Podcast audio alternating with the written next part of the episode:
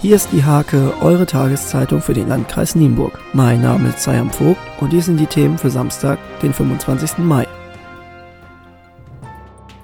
Seit einem Vierteljahrhundert werden im Nienburger BASF-Werk Fahrzeugkatalysatoren produziert. Dieser besondere Geburtstag wurde am Freitag mit einem offiziellen Festakt, Werksführung und einer kleinen Partymeile auf dem Firmengelände an der Großen Drakenburger Straße gefeiert. Bis Sonntagabend um 18 Uhr muss die Landjugend Wietzen die Aufgabe ihrer 72-Stunden-Aktion bewältigen. Die Aufgabe ist es, eine Grillhütte am DGH heute Langeln zu errichten. Wiezens Bürgermeister Hans-Jürgen Bein hatte am Donnerstagabend vor dem Landjugendraum die Aufgabe verlesen. Am Freitagnachmittag hatte Günther der Treckerfahrer, Schirmherr der Aktion, die Baustelle besucht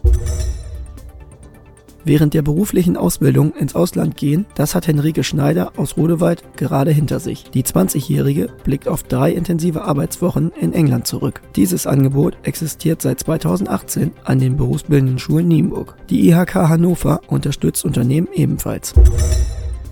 Lachen hilft, auch über Depressionen, sagt Autor Tobi Katze. Er hielt am Donnerstagabend auf Einladung der Kibis eine Live-Lesung im Nienburger Kulturwerk vor über 200 Zuschauern. Die Niedersächsische Akademie ländlicher Raum feiert im Kloster Schinner ihr 30-jähriges Bestehen. Sie setzt sich für die Erhaltung und die Entwicklung ländlicher Räume ein. Als Festredner gewährte Niedersachsens Kultusminister Grant Henrik Tonne den Gästen einen Einblick in künftige Herausforderungen an Schulen. Zum Sport.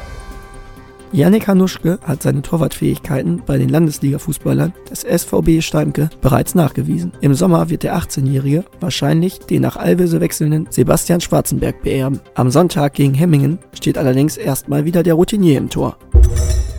Samstagabend erfolgt der Saisonabschluss bei den Bezirksliga-Fußballern des Rot-Weiß Estorf Lesering um Maximilian Stute. Ob das Spiel gegen den ebenfalls stark abstiegsgefährdeten TuS Kirchdorf auch wirklich das letzte Heimspiel dieser Saison ist, wird sich wahrscheinlich erst am nächsten Wochenende herausstellen.